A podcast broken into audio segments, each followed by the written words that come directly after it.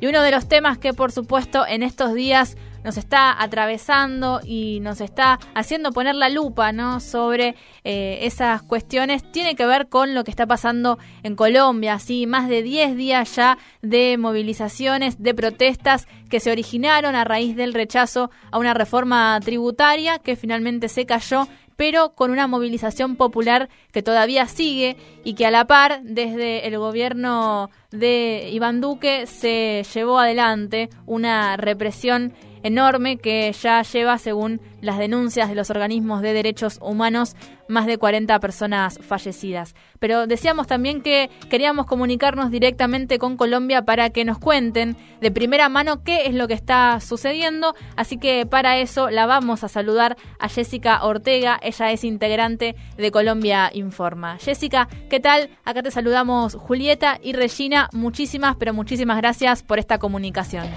Hola, buenas tardes a todas las personas que nos están escuchando. Muchas gracias por esta invitación, por la oportunidad también de contar lo que se está viviendo en el país. Realmente es una situación muy, muy complicada. Eh, se están violando derechos humanos en, total impunidad en el marco de este paro nacional. Este paro nacional se convoca desde el 28 de abril en todo el territorio nacional a raíz pues de digamos un estallido puntual frente a la inconformidad de una reforma tributaria en plena pandemia que afectaba directamente a la clase trabajadora eh, y pues sin ningún tipo de consenso tampoco con los sectores populares. Eh, entonces, a raíz de ese descontento, pues surge la propuesta de una movilización nacional que, que, pues también converge junto con otras problemáticas que se han venido agudizando en el país, no solamente con el tema de la pandemia, sino también con, con la voluntad política del gobierno de, de justamente agudizarlas. En este sentido, eh, el movimiento social generalizado espontáneo y organizado eh, sale a las calles de manera masiva, eh, algo que tal vez el gobierno no esperaba. Eh, y pues a raíz, digamos, de, de, estas masivas movilizaciones es que ocurre la orden de, de reprimir eh, al pueblo colombiano. Entonces, mm, digamos, hablamos pues de la tipificación de, de diferentes eh, violencias, hablamos pues de, de, de, la más grave que es en sí la violencia homicida, los asesinatos por parte de la brutalidad policial que nos ha llevado, como bien lo decían, más de 40 personas asesinadas en el marco de estas movilizaciones. también otro hecho preocupante ha sido el abuso sexual y las violaciones a, principalmente mujeres eh, por parte de la policía también. Eh, todo tipo de agresiones físicas, eh, personas mutiladas, personas con, con, golpes muy severos, traumas muy severos y pues digamos ya escala a un nivel más grande como lo es la censura eh, y como lo es, pues digamos también el ataque a disparos con armas de fuego contra la población que se moviliza en las calles, que, que sus armas pues son los palos y las piedras para defenderse de esta represión. Eh, y bueno, no, pues nos tiene eh, desde hace 13 días, ya cumple hoy el paro. todos los días con unas situaciones muy, muy preocupantes de vulneración de los derechos humanos, pocas garantías eh, de diálogo con el gobierno nacional y pues por el contrario la orden sigue siendo militarizar y militarizar los territorios. Jessica, precisamente por eso te quería consultar, ¿no? A estos 13 días ya que comenzó toda esta movilización popular, eh, sigue la policía en las calles, sigue el mismo nivel de, represión que al comienzo y también por otra parte, ¿dónde están ahora los, los centros, no los focos de, esta movilización? Sabemos que, por ejemplo, ahí en Cali también hubo una gran, pero gran eh, movilización, así que eh, contanos un poco, ¿no? Pintanos un poco el panorama de qué es lo que está pasando ahora también a 13 días ya. A ver, Jessica, ¿ahí nos escuchás? Sí. Sí, sí, ya. Eh, bueno, em, digamos, una de las cosas que hemos podido analizar desde los medios de comunicación popular ha sido que pues realmente más de el, el 90% de los territorios a nivel nacional se han movilizado de alguna u otra forma, a pesar de las dinámicas de violencia y conflicto de, de cada territorio. Eh, digamos, con ya estos 13 días de movilización, se pueden observar que, eh, por ejemplo, Bogotá continúa con movilizaciones grandes que también continúan siendo reprimidas. El día de hoy, desde las 6 de la mañana, el SMAT atacó un punto, el SMAT es el Escuadrón Móvil Antidisturbios acá en Colombia, atacó un punto de concentración de las personas, llevándose varias personas detenidas, entre ellas mujeres, y atacando también la prensa e impidiendo pues que se registren este tipo de, situaciones. Eh, en Cali continúa eh, también la movilización y los bloqueos, pues los cierres de vía por parte de diversos sectores de manifestantes, entre ellos la Minga indígena que, que llega desde el departamento del Cauca a apoyar la movilización en este punto. Y pues que ya se registran tres ataques de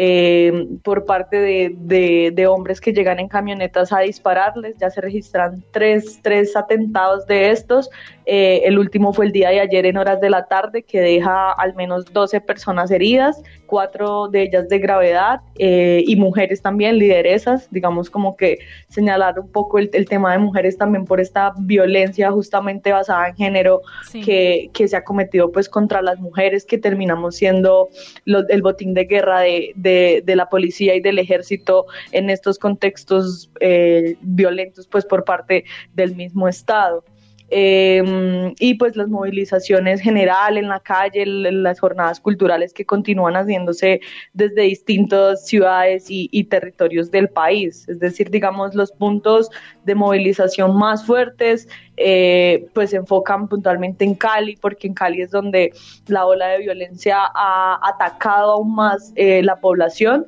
Sin embargo, eh, pues durante todo, todos estos años, todos estos días, perdón, se, se han presentado diferentes movilizaciones y, y, pues también diferentes acciones de represión, pues unas cosas que, que, no sé, que en un, en un país son impensables, acá en Colombia se están cometiendo, se están cometiendo real todo tipo de violaciones de derechos humanos, se están torturando a las personas que detienen, las están quemando, les están violando. Y, pues digamos, eh, la presencia de la minga indígena en, Cali pues focaliza un poco eh, como la atención también y pues fruto también de, esta misma represión y esta misma violencia que, que, están, de la que están siendo víctimas, no solamente por las fuerzas policiales, por, por el Estado, sino además pues por, por estos grupos de personas de civil que se arman para atacar a los manifestantes en complicidad con los policías y los, los, paramilitares que pues ya están atacando eh, con cualquier cantidad de evidencias y pruebas que, que, pueden demostrar que están disparando contra manifestantes en la presencia de la policía y, y pues no, no está sucediendo nada. Jessica, muy buenas tardes. Te saluda Regina. Quería, bueno, en principio agradecerte por, por, la posibilidad de esta comunicación, pero también preguntarte, nosotras venimos siguiendo la cobertura que están haciendo desde Colombia Informa, y preguntarte también eh, porque bueno, es claro todo lo que nos contás de la represión y de la violencia institucional, la violencia policial. De hecho, eso eh, lo hemos comentado acá en el programa, nos recuerda mucho a la situación que se vivió en Chile hace unos años, pero también lo que vemos eh, en la cobertura que ustedes están realizando es que hay muchísimos actores participando. Con actores digo, hay bueno, movimientos de mujeres, hay campesinos, hay actores de diferentes partes, ¿no? participando de estas movilizaciones, de estas protestas. Si nos podés contar un poco cuáles son los reclamos, las demandas ¿no? que, que llevan a, que Colombia esté tan movilizada en estos días, porque claramente eh, empezó todo con la reforma tributaria, pero se están viendo otras eh, demandas, ¿no? Otras eh, reclamos. Sí, sí, digamos, eh, la fuerza de movilización en estos momentos tiene, que, tiene mucho que ver justamente con esa cronología de, problemáticas sociales que, que, se presentan en Colombia. digamos, por ejemplo, desde el sector rural, desde el campo, pues aparte de, las garantías eh, para la vida que, exigen los campesinos, digamos, del recrudecimiento del conflicto armado en Colombia, eh, se, se, focaliza mucho en el sector rural, ¿sí? en el control territorial. Entonces, digamos, campesinos y campesinas no tienen ni siquiera las garantías para eh, el acceso a unas vías y, poder transportar su, su, mercancía. Entonces, estas se pierden. Entonces, el campesino pasa a cultivar la hoja de coca porque es el grupo armado que controla la zona el que pues está pagando eh, por cultivar o está asesinando por no cultivar, entonces los campesinos no tienen otras alternativas. Eh, y entonces, digamos, acá viene otra problemática que es de los cultivos de uso ilícito y cómo el gobierno entra a atacarlos a, ellos directamente como si ellos fueran los productores de, la droga que sale para Estados Unidos y, no toda esa cadena eh, de producción real que es la que, la que tiene el control del negocio del narcotráfico. Eh, entonces también en esa misma dinámica el gobierno en estas últimas semanas vuelve y reactiva eh, conversaciones alrededor de las aspersiones aéreas con glifosato, algo que ha sido condenado por múltiples organizaciones eh, ambientales y pues también sociales y defensoras de derechos humanos frente a a los riesgos que puede tener estas aspersiones aéreas con glifosato en la comunidad, en, en sus cultivos y en sus animales, pues todo lo que, lo que tengan de vida en las fuentes hídricas también. Entonces no solamente no hay garantías para el campo, no hay garantías de vías de, de producción, sino que además eh, están atacando eh, las fuentes económicas que tienen algunos campesinos eh, en estas zonas particulares de, del país donde están estos, estos eh, cultivos y pues en el resto del país, pues nada, la dinámica se reproduce entre la violencia y el control territorial. En Colombia los campesinos no son dueños de la tierra, entonces digamos como que todo esto repercute directamente eh, sobre ellos y por eso eh, el campesinado también está firme eh, con este paro nacional, con unas exigencias puntuales, incluso con unos, con el incumplimiento de unos acuerdos ya previamente establecidos con el Estado y, que también se enmarcan dentro del acuerdo de paz firmado en 2016. Entonces, digamos, unos incumplimientos sistemáticos a este acuerdo de paz que hace que, tanto campesinos como excombatientes eh, se, pues, se manifiesten en las calles, en las vías en contra de, del gobierno. Por el sector de mujeres, pues el incremento de la violencia feminicida en Colombia nos ha llevado a contar más de 500 feminicidios en la pandemia. Eh, y pues digamos todo tipo también de, de, violencias eh, estructurales eh, a nivel general en, en, todo el país, unos reportes pues también de trata de personas, por ejemplo, en, en ciudades fronteras como Cúcuta, unos reportes pues de, de mujeres desaparecidas, eh, el sector del, eh, estudiantil por eh, la exigencia de una matrícula cero, es decir, una matrícula, es decir, pues que, que, las universidades asuman la deuda de los estudiantes para que puedan continuar con sus estudios.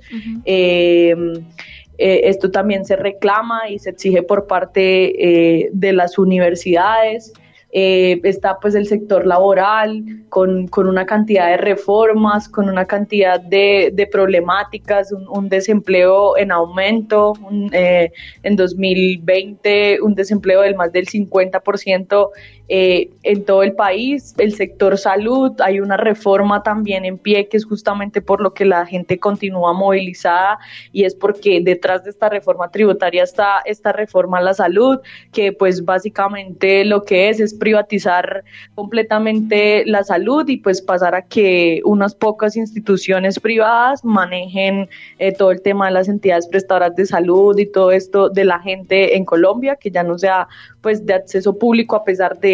de, lo malo que sabemos que es la, es la salud pública en Colombia porque no hay garantías de, de ningún tipo. Entonces, digamos, eh, pues a grandes rasgos estas son unas inconformidades que se han venido recrudeciendo, pero, pero que pues también se, se como que la brutalidad policial hace que que pues la gente continúe manifestándose y, y, pues también dándose cuenta de que pues esta ha sido la respuesta histórica del gobierno no solamente en las ciudades sino en el campo eh, entonces, digamos, es el Estado mostrando en las ciudades lo que históricamente ha hecho en el campo. Es muy, muy interesante todo lo que nos contás y, da cuenta de esto, ¿no? Como que empiezan a, surgir otras demandas y, la población entera empieza a darse cuenta de un montón de cosas. En ese sentido y en la misma línea, mi pregunta es la siguiente. ¿Crees posible porque ustedes están a un año de las nuevas elecciones, de que cambie la conducción política en Colombia, teniendo en cuenta que hace muchísimos años están bajo eh, el mismo tipo de gobierno? Eh, pues teniendo en cuenta el, último, las últimas elecciones, eh, pues se podría decir también que es muy probable que esto suceda. Sin embargo, pues también entender que, que pues esto no, no va a garantizar nada. Eh, se ha hablado pues de otra ola de violencia incluso donde los resultados sean diferentes de lo que han sido los últimos 50 años en el país. Eh, entonces digamos con todo ese miedo y ese terror es el que pretenden infundar para que pues sigamos pensando que esto no va a cambiar y que esto va a continuar. También digamos el mismo boicot o saboteo de, de organizaciones privadas, de entidades privadas que que pues eso es lo que, lo que básicamente plantean en caso de que, de que un candidato diferente llegara a ganar las elecciones. Entonces, pues, eh, por eso es importante en este paro nacional eh, lograr establecer unos puntos, unas exigencias con el gobierno eh, que sean cumplibles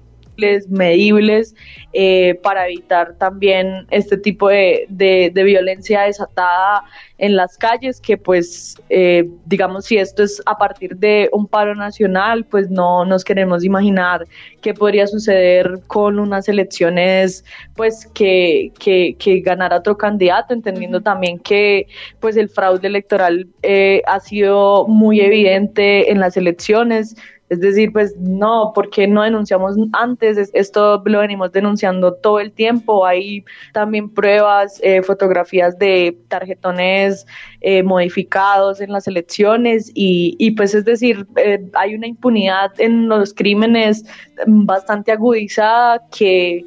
que pues simplemente ahorita en estos momentos nos, nos enfocamos en la movilización, como un, espacio legítimo de los sectores populares para poder exigir lo que, lo que históricamente nos han debido.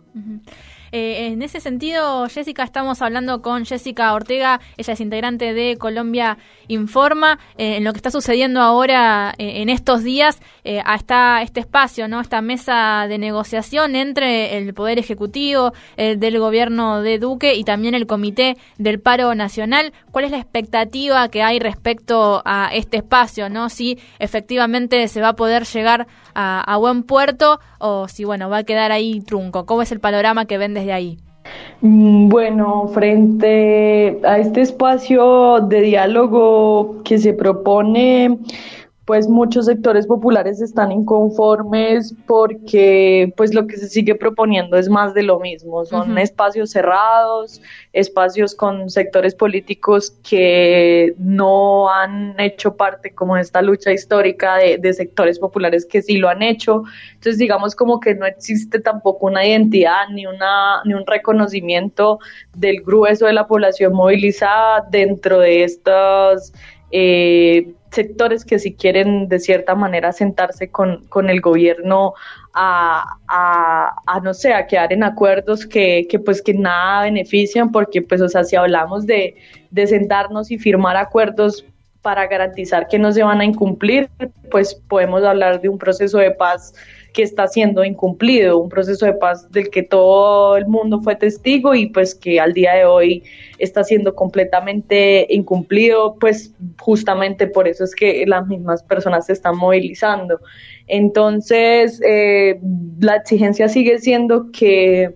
el presidente siente mesas con los sectores populares, no con partidos políticos ni con representantes, pues digamos como que este comité de paro también, pues en su mayoría tiene representantes que eso, que la gente no, no se identifica con ellos, entonces pues es solo una parte muy pequeña la que realmente se sentaría a hablar con Duque y por ejemplo el sector campesino, el sector indígena sigue estando segregado de esos supuestos diálogos y, pues prácticamente o, mejor dicho puntualmente la exigencia y lo que se ha hablado prioritariamente es que se ordene retirar a las fuerzas militares de las ciudades, de las vías y que se converse pues en total eh, tranquilidad los puntos y las exigencias de cada sector, no, no pues más reuniones a puertas cerradas con, con ninguno de los líderes políticos. Bien. Bien, Jessica, muchísimas gracias por esta comunicación, por todo lo que nos has contado. Bueno, clarísimo el panorama también que nos has hecho, sí, de lo que está pasando allí. Así que, bueno, más que agradecidas también por, por esta posibilidad de charlar. Quedamos, si te parece, en contacto porque vamos a seguir bien de cerca todo lo que pasa en Colombia. Vale, muchas gracias, claro que sí.